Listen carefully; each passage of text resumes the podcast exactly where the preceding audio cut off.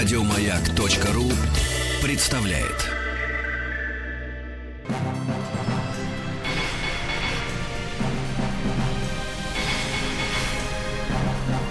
Собрание слов с Антоном Долиным. Здравствуйте, в студии Антон Долин. Сегодня гость нашей программы Иван Ургант. Ваня, привет. Антон, Добрый вечер. Я, ты знаешь, я, я почему рассмеялся? Во-первых, я рад тебя видеть. Да, я тебя э, тоже. И рад тому, что я тебя вижу, а радиослушатели нет. Только радиослушатели с большим воображением. И добрый вечер, уважаемые радиослушатели «Маяка». Мне э, рассмеялся, потому что Антон э, человек, которому я завидую ровно столько, сколько я Антона знаю, и даже мой вот этот ответ является ответом на вопрос, чему я завидую, твоему умению формулировать мысль. Ты поздоровался со мной гораздо короче, чем я с тобой. Пожалуйста. Это точно.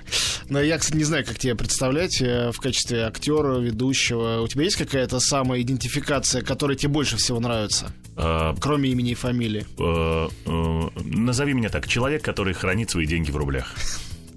Надолго ли это определение? Ну, еще ну, несколько месяцев в 2015 году, я надеюсь, это гордое звание поддерживать.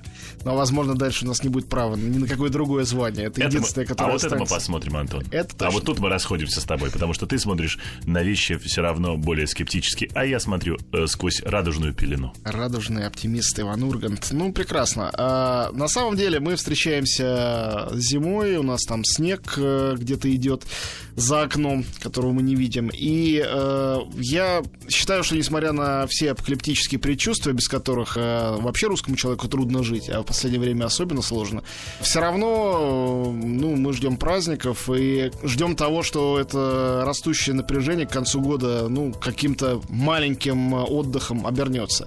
И я думаю, что для многих людей этот отдых обернется также просмотром э, фильма «Елки», очередные уже с э, тобой и Светлаковым в главных ролях. Э, поправь меня, если я не прав, но не так уж много есть актеров, которые, не все, которые переходят из фильма в фильм. Только один фильм «Смертельное оружие». Мел Гибсон, Дэнни Гловер. Э, этот дуэт, который мы с Сережей брали за основу, когда начинали наш дуэт. Там тоже черный и белый, э, как и у нас. И действительно, ты абсолютно прав. Время не располагает так, чтобы к какому-то веселью. Нам, как мне представляется, ментальность русского человека, российского человека, вот в такие сложные моменты позволяет ему фокусироваться на каких-то культурологических мероприятиях. Я обратил внимание и даже провел небольшое исследование. Сейчас битком театры. Сейчас, так и есть, да, я сейчас тоже хожу очень абсолютно. многие концертные залы, концерты, на которые как бы билет э, купить не, там, недорогой билет, условно говоря. Кино. Я убежден, что э, перед Новым годом пойдут люди в кино, но просто хочется отвлечься просто от того, что происходит, и это замечательно. Я помню, мы где-то, наверное, год назад разговаривали вот в этой же студии с Тимуром Бекмамбетовым, угу. и я небольшой поклонник... Э, да я вообще его ненавижу. Нет, Тимур а, прекрасный вы... парень, а, но... Но среди его фильмов э, есть вот эти вот новогодние картины, которые все невероятно такие сиропные, радостные. Я говорю, ну сколько можно, насколько можно этот градус оптимизма совершенно противоестественного выкручивать. На что он мне очень здраво и, надо сказать, совершенно убедительно отвечал, что жизнь у людей э, э, сложная, невероятно нервная, и что им совершенно необходимо, просто им требуется, чтобы было вот такое вот ненастоящее но радостное вот место, куда они могут выглянуть, э, спастись и хотя бы там на полтора часа куда-то скрыться. Ну, э, допустим. Да. да. Допустим, давай оставим. Тимур заслужил право так считать. Ничего ты с этим не сделаешь. Я глубоко убежден, что действительно людям хочется увидеть какое-то нечто отличающееся от того, что происходит в их жизни, во-первых. Во-вторых, хочется, чтобы добро побеждало зло. Вот же чем заканчиваются все. То есть в основном зло побеждает добро вне фильма, ты хочешь сказать? Ну, я хочу сказать... Нет, в основном, конечно, добро побеждает зло, но иногда на это требуется чуть больше времени, чем полтора часа экранного времени. Это точно. Антон Долин и его «Собрание слов». Скажи, вот ты шоумен, ты на экране, ты там ведешь какие-то, ну, в частности, uh-huh. новогодние там телепередачи. Uh-huh. Тебе удается Бывает. в голове и у себя в семье, и вокруг себя в жизни вообще сохранить это ощущение праздника от Нового года? Или это самая страда и работа? Никакой э, страды, никакой работы прошли те годы. Было такое, не знаю, лет 7 назад, 8 назад, когда в декабре у меня было 20, э, 27 рабочих вечеров. М, ужас. Да, когда это все действительно требовало такого сильного погружения. Сейчас так складывается, что работы все равно много, и я этому очень рад, работу я люблю, и работать я люблю, э, вот. Но это никаким образом, собственно, даже и тогда, да и сейчас никаким образом не влияет на мое отношение к празднику Новый год. Я Новый год, Новый год является одним из моих любимых праздников, э, если не самым любимым. Я очень люблю наряжать елки, я очень люблю э, приглашать к себе гостей. Э, уже несколько, наверное, года три, по-моему, или четыре назад я встречаю Новый год дома. Я отказываюсь от э, этих бриллиантовых подношений э, для того, чтобы ввести Новый год у какой-то интеллигентной пары. Э, Вот, э, и как бы и их поздравлять, а наоборот стараюсь привлекать друзей к себе домой. И мы садимся за стол, и мы разговариваем. А, поводов для того, чтобы поговорить, становится все больше. Это точно. И мы с таким счастьем э, смотрим друг на друга и разделяем нехитрую еду, которая стоит на столе, и дарим обязательно друг другу подарки. Я настаиваю на том, что все должны дарить друг другу подарки. И мне кажется, вот, э, что вот этот год такой у нас непростой и в финансовом э, смысле непростой, и экономически, и многие люди, мне кажется, грустят к Новому году. И вот мне кажется, надо дарить всем хорошие подарки, чтобы люди, наоборот, радовались и веселились. Ну, к тому же, это всегда радости для того, кто дарит тоже. Безусловно, я- меньше. если бы я не любил дарить подарки, я бы никому их, ни одному человеку не подарил бы, я бы все копил бы у себя бы дома. Ну а скажи вообще, для тебя что такое этот праздник Новый год? Ведь он такой странный, мы тоже с Тимуром это обсуждали. А, во-первых, его нигде не отмечают, как у нас. Вот в таком вот, вот виде. Ве- Весь мир отмечает Рождество или Ну, кстати- не отмечает Рождество? Кстати, Но- я, я тебе хочу, прости, я тебя перебью, я Да. тебе хочу сказать, что фильм «Елки» как раз попытка ответить на этот вопрос. Я согласен. Вот именно в, вот в этом году, потому что это елки 19-14. Насколько я понимаю, это елки, когда э, страна в течение долгих лет праздновала Рождество. И, собственно, Рождество было тем же самым, чем является Рождество для всего мира. Я имею в виду мир христианский. Иудео-христианский. И, иудео, ну, Ну, да, да, иудеям наплевать, не в этом дело. Так да. называется просто, что Да. это вот наша цивилизация. Наша называемая. назовем его так, да. То есть люди, которых этот праздник означает вот такое что-то новое, обновление, появление и так далее. Поскольку у нас-то все было привязано к календарному дню, э, само Рождество переехало куда-то в другое место, э, календарь поменяли, в общем, карты на столе смешали. Абсолютно. Вот, но, э, тем не менее, замещение это нужно было, и поэтому все это плавно сублимировалось и перешло вот в такое вот отношение к Новому году, как когда-то было отношение к Рождеству. Для меня это совершенно очевидно. Я читал, э, я не помню, у кого из русских писателей, по-моему, это в детстве Никиты, где-то вот, вот что-то такое, и что-то такое, когда э, э, такое вот волшебное ощущение, когда ты маленький, елка большая, она пахнет, под ней подарки, хочется посмотреть, а родители бы еще, э, значит, тебе не разрешают смотреть, ну и так далее, и так далее. То есть вот такой вот орехи вот эти вот на елке прекрасные и прочее, прочее, прочее. И вот, собственно, в фильме «Елки 1914» мы-то, по-моему, празднуем все Рождество. Не по-моему, а точно. Ну, конечно, Мы 14 пра- год. Да, мы празднуем Это Рождество. после 17-го, когда стали с религией бороться, Да. тогда уже Рождество. Нет, мы празднуем Рождество, но имеем в виду, конечно, Новый год. И я не А знаю... потому что эти праздники слились у Да, нас потому что это один и тот же праздник, который мы просто стали праздновать вот так, потому что на, на какое-то время мы все э, не, не верили в Бога, а верили в то, что в календарь. Теперь, когда мы стали верить в Бога с э, такой невероятной силой э, и отдачей, э, что Иногда важно, пугающей. э, да, пугающий, э, я бы даже сказал, с осте- остервенением таким, то, как бы, вполне возможно, может быть, это обратно куда-то э, перейдет, и мы будем вместе со всем миром. Хотя, думаю, что вот эта традиция советская, которая тоже мне ну, очень близка, и я-то как раз вас воспитанный в этой традиции, э, то есть баночка шпрот, вот, э, баночка красной икры, если хороший был год у родителей. Ирония судьбы, Ирония судьбы. обыкновенное чудо. Я ничего не могу с собой сделать. И как бы я, как бы мы не шутили по по этому поводу, но все равно ирония судьбы, которая особенно теперь, она же идет теперь не вечером, она идет теперь днем. И с утра, когда ты готовишь, ты включаешь иронию судьбы и э, начинаешь э, резать эти все салаты, и ты их потом ждешь. Ну, об этом мы говорили все и говорили, и будем говорить тысячу раз, и все это у всех одинаково, и это замечательно, потому что это, по-моему, то, перед чем отступают даже самые сильные спорщики и люди, находящиеся в самых сильных противоречиях друг с другом. Это то, что нас всех друг с другом примиряет. Хотя бы на эти несколько часов. Вот он, день примирения и согласия, настоящий. Безусловно. Так и есть.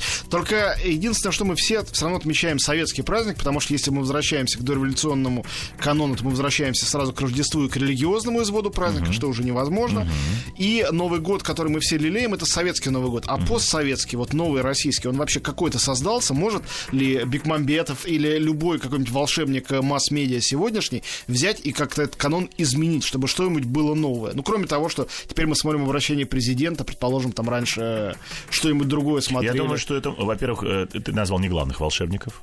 Есть главный волшебник, и это президент. И я, я убежден... думал, скажет Дед Мороз, наконец. Нет, э, э, ну, е, у меня есть масса доказательств того, что президент гораздо более, более влиятельный человек, чем Дед Мороз. И точно стране. существует. И уж точно... Многие су... сомневаются. Нет, он точно существует. Антон, поверь мне, в этом здании никто не сомневается. Хорошо. Значит, я убежден, что перемены могут начаться, например, в месте, э, из которого президент поздравляет людей с Новым годом.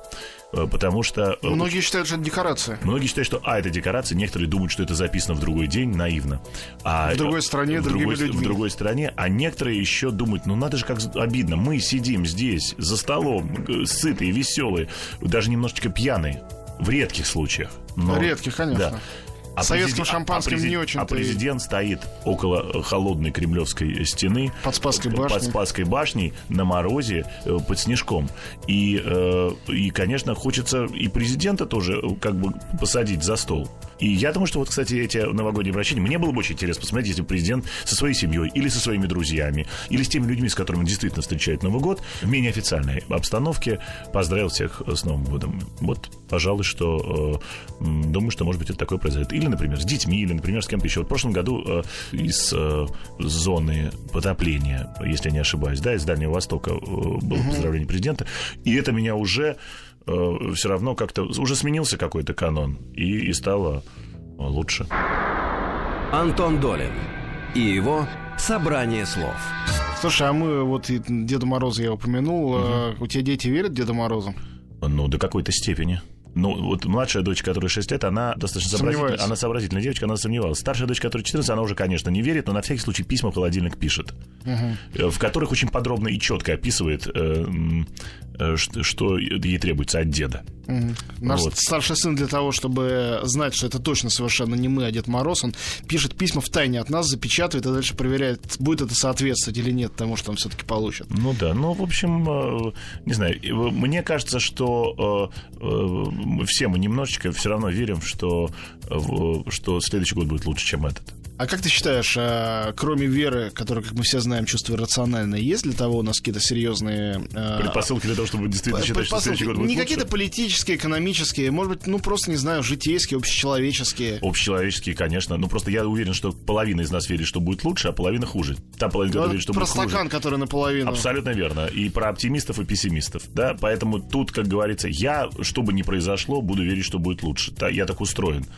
Э, вот. А ты, естественно, тоже будешь вместе со мной. Конечно. Но э, ты совершенно ничего не рассказала об этих елках 914. Ну да, я расскажу два слова. Я, да, два э, слова. Опять же, мне говорить, собственно, я могу говорить только в формате тех 11 экранных минут, которые наш Конечно. сюжет будет в эфире. Я не видел всего фильма и думаю, что там для меня поэтому поход на премьеру всегда интерес и радость, потому что я смотрю остальные истории, которые там возникают, и там будет много интересных историй. Мне кажется, что это очень э, трогательно, симпатично, интересно и мило, когда мы вдруг э, э, героев, которые уже как бы перемелькались, погружаем в историческую канву, добавляя к ним замечательных артистов. В нашей компании появился э, Альберт Филозов, э, Эммануил Виторган, Э, и, и, и Нина Дворжецкая, и, и совершенно э, Евгения Брик. Я так вспоминаю, я не люблю артистов вспоминать, но вот приходится. И э, как бы и все это так в каких костюмах, все это такое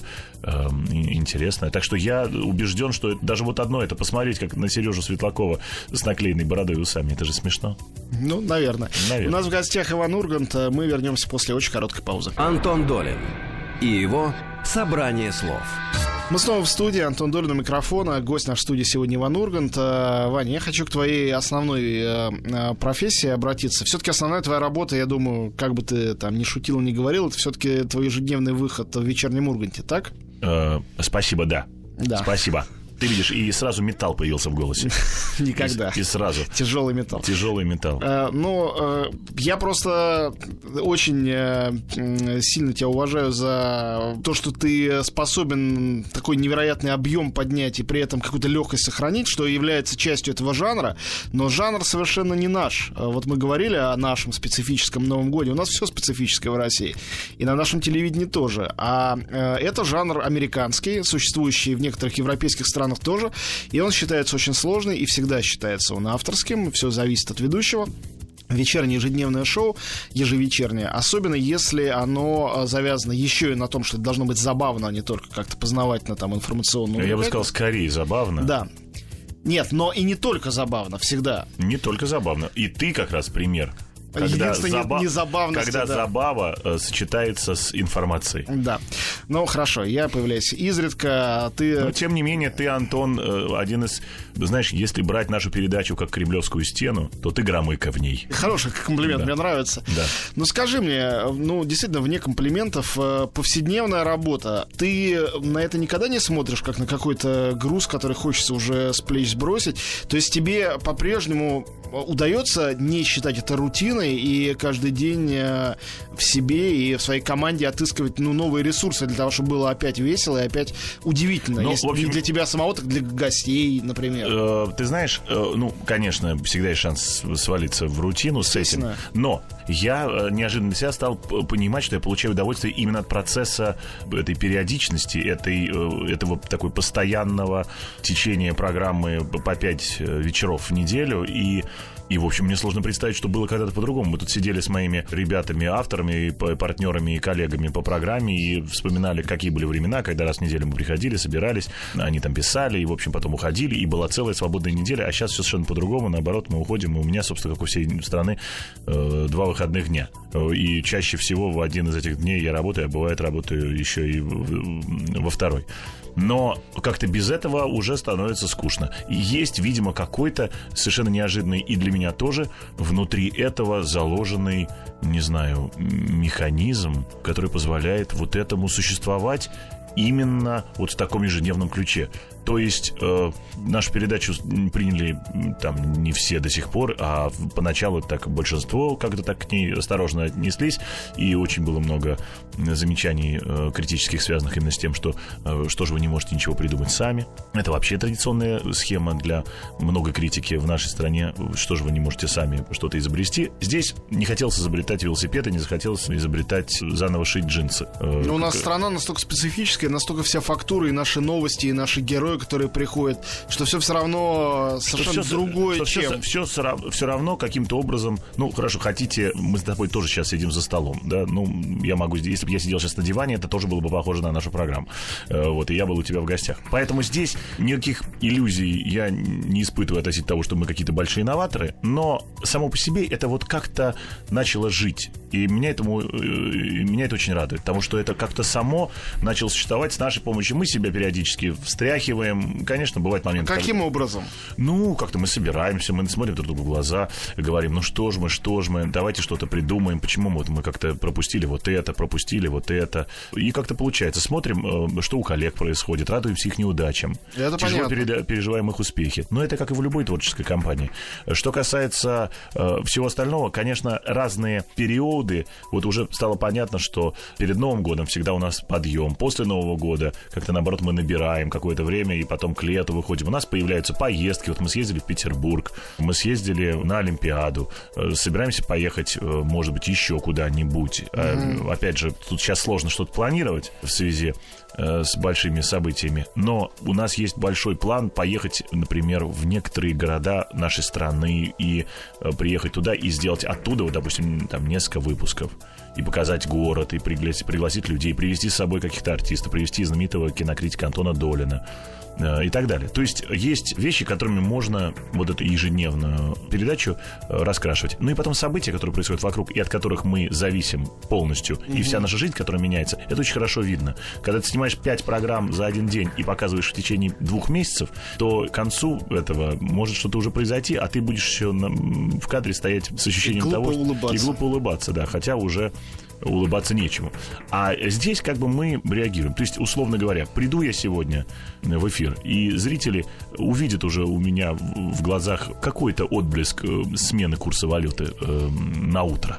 Ну, догадаются, да, по выражению. Mm-hmm. Слушай, а прости меня за пафос невольный, но вот какое-то целеполагание у тебя есть? То есть, э, кроме того, чтобы не выгнали с канала и платили бы зарплату, ее не понижая не, хотя бы ежемесячно, есть какая-то цель, которую ты пытаешься, ну, не знаю, какая-то ниша, которую заполняешь, какие-то зрители, которых ты себе представляешь совершенно конкретно, для которых ты работаешь, кроме тех, которые приходят, естественно, в студию, фанатов, mm-hmm. которые там сидят. Mm-hmm. Вот. А для чего, для кого вообще это все делается? Как ты это себе видишь? Угу. Значит, э, Антон, э, вопрос мне твой понятен. Я не ставлю никаких больших э, и глобальных, и фундаментальных целей перед собой. Настолько сложным для меня вначале было вообще, в принципе, сам факт существования такой передачи, что факт Э, тот факт, что она два с половиной, а весной будет три года находится в эфире, является уже э, ну, самим по себе неким ну, достижением. И я этому рад. Это скорее больше, чтобы не выгнали с работы. То есть твой первый вариант. Но э, мне бы хотелось, э, если говорить о каких-то больших задачах, мне бы хотелось, чтобы люди э, в нашей стране и зрители, и те люди, которые приходят к нашу программу, относились к себе э, э и к своим коллегам, и к тем, кого они видят на экране, с большей большей степени легкости, э, с иронией, э, были более, э, были менее серьезные и более ироничны. У нас в гостях Иван Ургант. Мы продолжаем через несколько минут.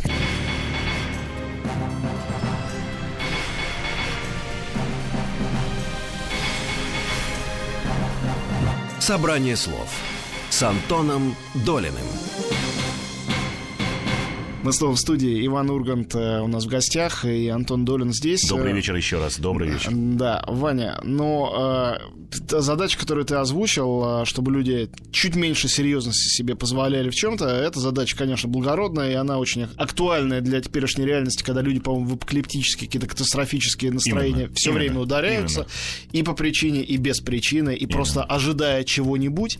Но э, конкретных тех людей ты знаешь, представляешь себе, которые тебя смотрят? Мне кажется, кажется, что вечерний Ургант смотрят э, люди, которые, э, ну, скажу осторожно, возможно, вообще телевизор не включают в другое время суток, а может и э, Урганта смотрят не по телевизору, а у себя где-то в интернете. Ну, с одной стороны, приятно, конечно, отличаться от всех остальных сотрудников телевидения э, тем, что, ну, меня смотрят те, кто не смотрит вас, но это небольшое достижение. Мне бы хотелось, конечно, с одной стороны, чтобы меня смотрело как можно больше людей. Это говорит просто во мне мое эго.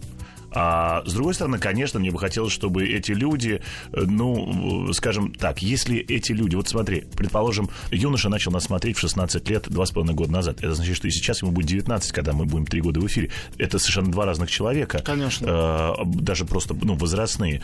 И дай бог, чтобы мы чем-то, ну, хотя бы чуть-чуть повлияли на то, в какого человека он э, превращается. Ну, это, ну, ну, чуть-чуть. Может быть, мы с тобой, когда говорим, какой фильм хороший, какой нет, когда мы с тобой говорим про фильмы, которые, очевидно, будут популярны э, в прокате идти, но человек внимательный наблюдает некую не ненависть, а, я бы сказал, отеческую иронию в твоих глазах по отношению к э, большинству, надо сказать, фильмов, Антон. И тем не менее, это ему дает возможность и интерес э, э, узнать, а вдруг что-то, может быть, еще, а может быть, что-то как-то вот здесь, а может быть, давайте я попробую тоже под этим углом посмотреть вот на это. И так далее, и так далее. Поэтому я, мне сложно называть нашу программу просветительской. Да, или, конечно. Или, или, или публицистической. Но мне бы хотелось, как любому человеку, который что-то делает публично, мне бы хотелось, чтобы это было не просто так. Конечно, хотелось бы. Но э, я с того момента, как стал э, появляться регулярно в твоей передаче, вообще регулярно появляться на телевидении, я поразился тому, какое количество людей возраста, к которым я не думал, что к людям этого возраста я вообще способен обращаться, угу. начали ко мне обращаться Конечно. в ответ.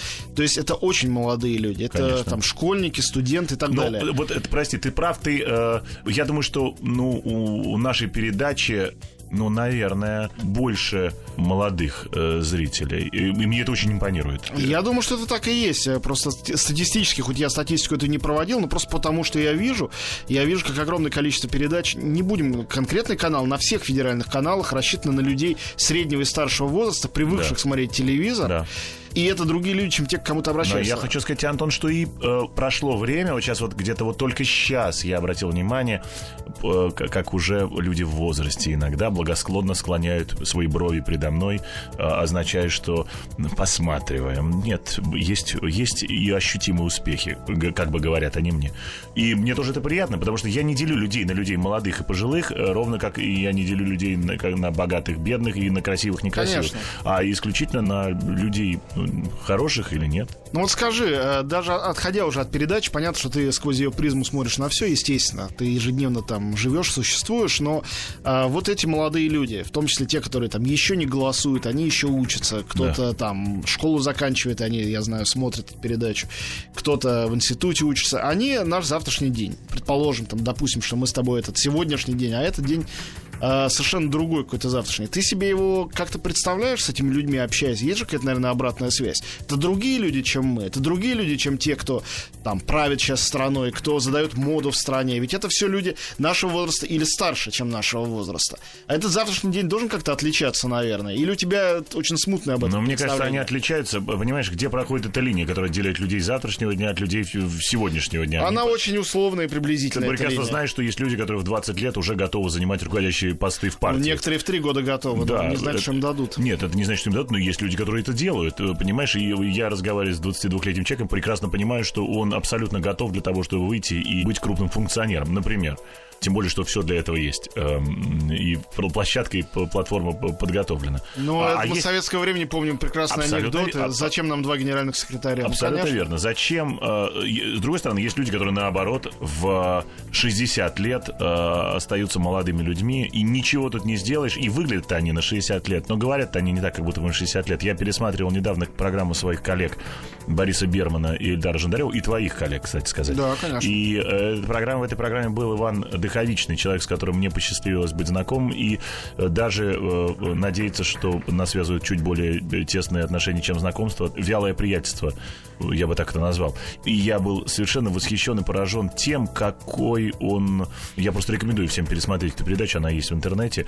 Каким он был человеком в 62 года, за три месяца до того, как э, уйти, как горел огонь у него в глазах, и как он, несмотря ни на что, оставался совершенно адекватным тому, что происходит, и с ним можно было разговаривать. Я помню, нас большие годы разделяли. Он старше, чем мои родители. И тем не менее, э, разговаривали мы совершенно с ним на одном языке. Поэтому здесь не вопрос возраста. Очень хочется верить, что люди, которые родились, скажем так, после того, как советская власть э, э, зашла за дверной косяк. За горизонт. За, нет, за горизонт она не зашла. Она зашла за косяк. Потом вышла. Это уже другой вопрос. Так вот, э, после того, как это произошло, родилось поколение, и там не одно поколение людей, которые уже, которые живут в более очевидно свободной стране, э, совершенно с другими приоритетами, знают, что вот это, у них не было дефицита, они стояли в очередях, и они не знают, что такое там вот это, это, они знают все совершенно по-другому. Конечно, они другие. И, наверное, они будут э, другими. И, может быть, даже э, то, что происходит на телевидении, влияет на то, какими они будут. Вопрос, ну, будут ли они лучше? Конечно, будут. Опять же, мы верим в то, что все, что будет дальше, будет лучше. Антон Долин и его «Собрание слов» ты сказал про Дыховичного, а у тебя есть вообще и много ли их какие-то кумиры? Я вижу, как иногда, наблюдая, как ты берешь интервью в своей передаче, как тебе иногда загораются глаза, или наоборот, они в ужасе гаснут, когда какие-то такие совсем яркие светила вдруг да, из-за да. этого горизонта выходят и на диване приземляются рядом. В ужасе гаснут глаза. Ты знаешь, глаза у меня гаснут, э, там не в светиле дело. Дело в основном у меня в, в том, как то светило начинает разговаривать, потому что вот когда сидит светило и еще не говорит, и не хочет разговаривать, или как-то Только себя светить то все, то я в этот момент, конечно, становлюсь катафотой. Я начинаю светоотражать. Я превращаюсь. Но есть люди, на которых хочется быть похожим. Есть люди, которыми я восхищаюсь. Общение с которыми доставляет большое удовольствие. И такие люди приходили в программу, и я всегда, я каждый раз отвечаю на этот вопрос, на тот или иной вариант э, вопроса, я начинаю э, думать, ну, все, вот вроде бы я всех назвал. Потом я прихожу домой и вспоминаю, нет, ну почему же я про этого не сказал? Тут столько-столько людей, вот у меня, я собрал, например, вот для меня лично,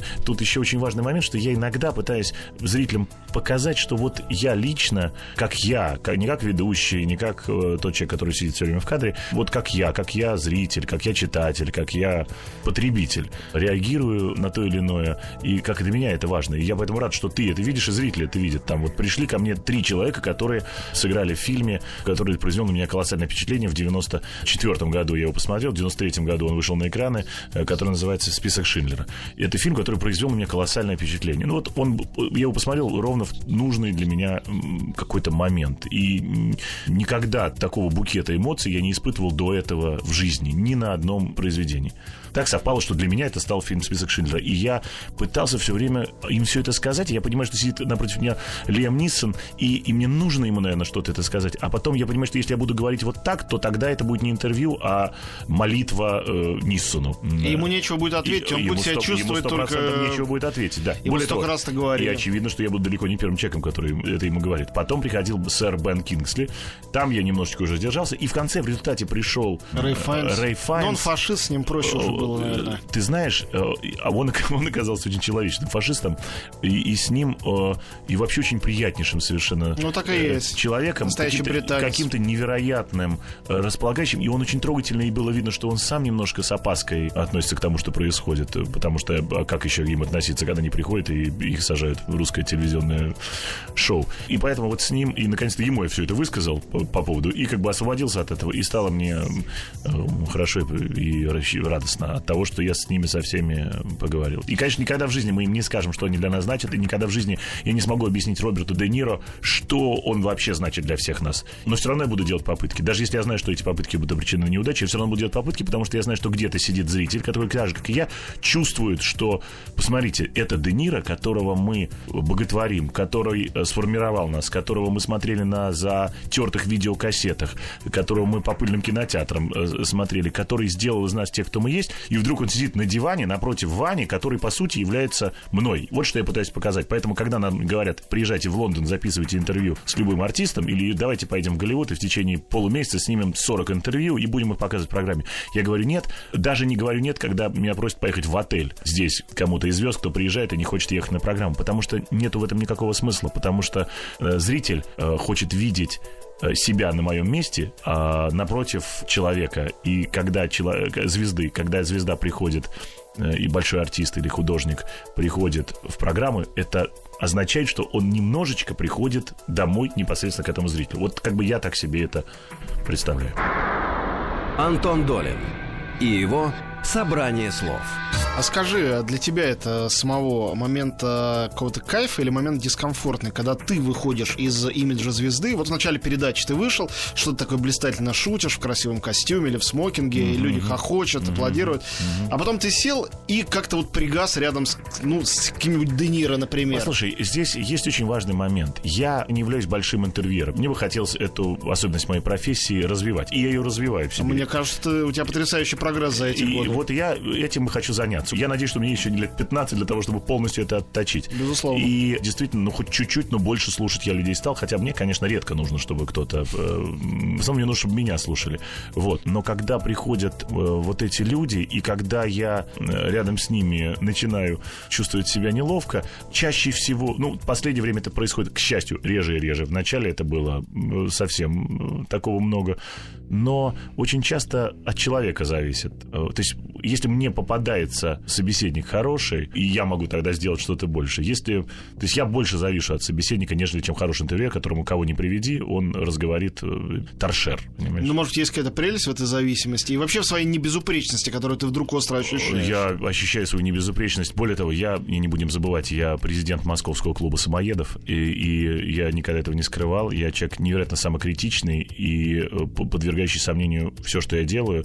И это не красные словцо, а, а это так и есть. И поверьте мне, а я отвечаю сейчас тем людям, которые часто меня спрашивают о том, ну вот, скажите, ну вот вам отвечают на ваши там эти, вот когда у вас неудачная шутка или что-то, поверьте мне, когда э, я говорю какую-нибудь глупость для того, чтобы посмешить людей, не, не думая о том, что это может повлечь за собой большие э, внешнеполитические скандалы, я э, самым большим наказанием для себя являюсь сам потом после этого, и никто так, как я сам себя есть, меня никто не съест. Эта челюсть ближе всего.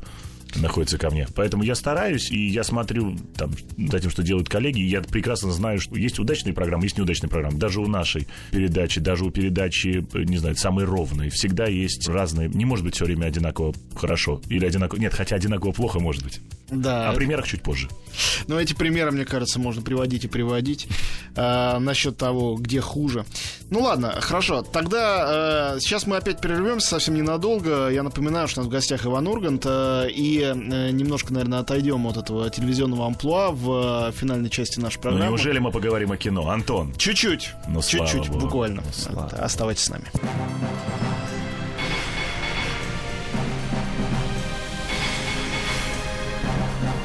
Собрание слов с Антоном Долиным. Мы снова в студии, Иван Ургант у нас в гостях. Э, Ну и мы начали с кино, я предлагаю им э, и закончить. Э, Даже уходя от этих прекрасных и ужасных елок, которые ты, Светлаков и Бекмамбетов нам дарят, Ну, хотим еще- мы этого или нет. Там да. еще, там еще большое, Еще толпа большое количество людей, большое количество режиссеров и, в общем-то, большое количество людей в кинотеатрах. В общем, не, не, не жалею о том, что это происходит. Сниматься в кино, честно говорю, не люблю. Э, И понимаю это с каждым годом все отчетливее. И даже вот эти несколько дней, которые мы снимаемся, для меня есть определенное э, испытание. А что для тебя там дискомфортно? Для меня дискомфортно то, что это долгий процесс, он муторный, я не могу. Это меня все время То есть тебе прямой эфир, телевидение, вот это вот... ну, э, мне хочется, чтобы это было. Я хочу, чтобы вот сегодня, вот чем мне нравится моя передача, мне, мы сняли днем, мы вечером это уже посмотрели и забыли об этом, как и зрители. А здесь ты должен дол- это все, вот как-то такое все долго, это вот этот план выстраивается, уже все понятно, и потом ждать, пока вот этот свет перестается. Это правда, ну, я нетерпеливый человек, это еще связано с моей натурой. Там Сережа Светлаков и, э, любит это. Вот. С другой стороны, я не люблю смотреть на себя на экране совершенно. Слушай, ну ты же человек все-таки из э, актерской, киношной, театральной семьи. Еще ты какой. Вырос э, в... Среди гитар Высоцкого я Да. вырос, да. Ну так ты продолжаешь в этом находиться или... Нахожусь я в этом. Да? Да, да. Ну, как, ну, как у меня мама продолжает работать Я артистом. понимаю, но ну просто ты- у, у тебя артистом. самостоятельная жизнь, там, семейная, А, личная, в и виду, как бы, самостоятельная э, как бы я... карьера, совершенно уже отдельно от этого всего. Насколько ты от этого отошел? Есть ли у тебя какое-то сожаление, Ну, что... Послушай, ну, конечно, все равно я жду, что однажды мне позвонит кто-нибудь. Спилберг. Ну, мало шансов, что, конечно, он позвонит. Мы это понимаем. Кстати, я вот, вот не могу сказать, что я сейчас даже уже стал ждать, что позвонит Спилберг. Кого ты назвал новым Спилбергом? Кристофера Нолана. Мне понравилось твое жирное Подчеркивание. а, подчеркивание вот это. И да нет, позвонит режиссер. Я э, принадлежу к тем людям, я при- приблизительно понимаю э, глубину, я бы так сказал, гл- глубину своего актерского дарования. И понимаю, что я мог бы быть где-то э, уместен, сейчас буду подбирать слова, при наличии человека, который находится рядом. Поэтому в фильме «Елки» это все так весело пролетает, потому что это короткая форма.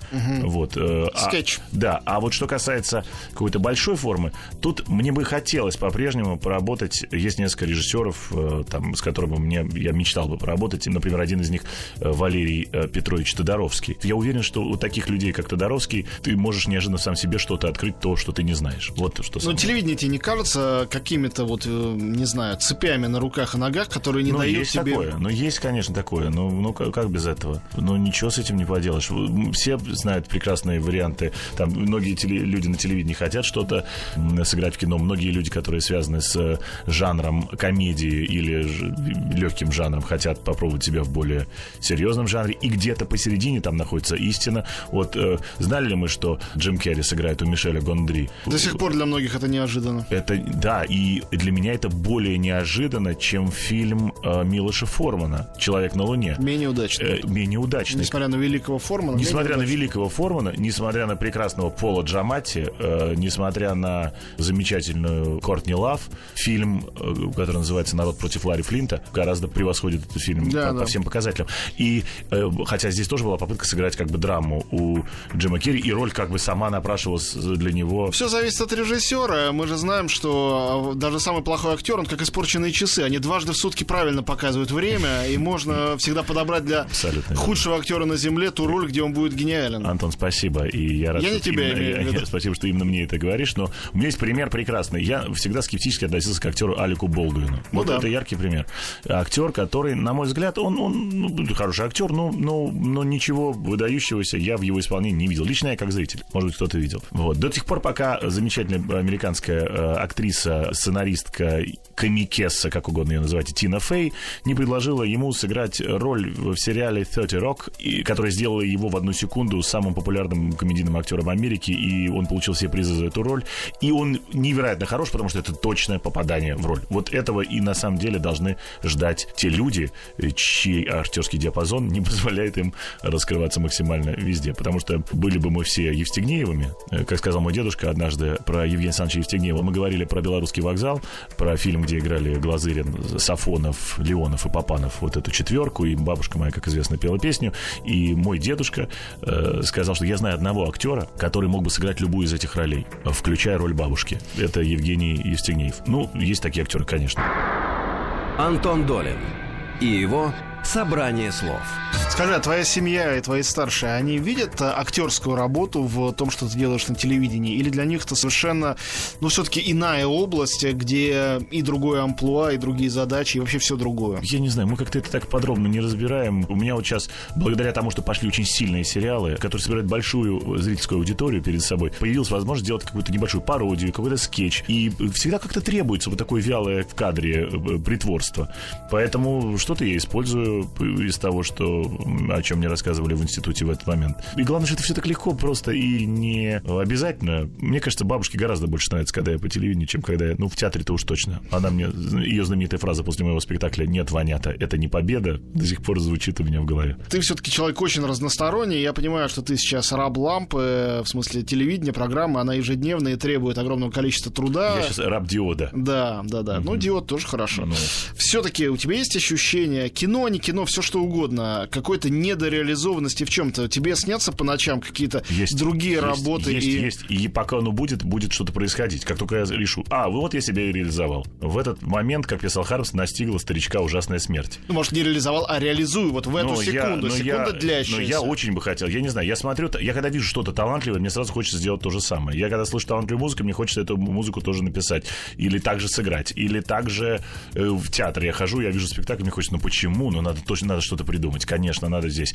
Что касается кино, ну, ну о чем тут можно говорить? Ну вот посмотрел я фильм Уэса Андерсона очередной, и сразу я понимаю, да вот возьми меня, Уэс Андерсон, сделаю я все для него там и так далее. Ну то есть э, я из тех людей, которых успех других в творчестве очень зажигательный для меня и притягивает. И мне кажется, вообще это такая у искусства особенность, у настоящего. э, Разжигать не только ненависть, вражду, зависть и желание приобрести это, но еще и желание сделать тоже что-то, не обязательно повторяя, копируя, а просто что-то. Просто когда я вижу что-то талантливое, тоже хочется что-то делать. Пускай это будет не талантливо, но, по крайней мере, у меня есть это желание. Хорошо, возвращаясь к тому, о чем мы тоже уже говорили, Новый год у нас вот он здесь. Нас все-таки ждет светлое будущее, ты считаешь? Ну, хотя бы нас с тобой. Э, Если нас рассматривать как пару в этой стране, нас светлого будущего не ждет. Но если рассматривать нас с тобой как двух людей, которые хотят, чтобы светлое будущее наступило, то оно нас ждет. Вопрос, дождется ли оно нас, А мы его. а мы его. И я тебе отвечу. Конечно, да.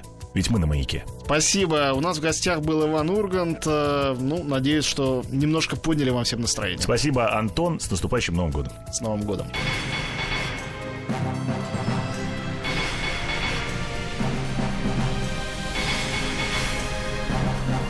«Собрание слов» с Антоном Долиным.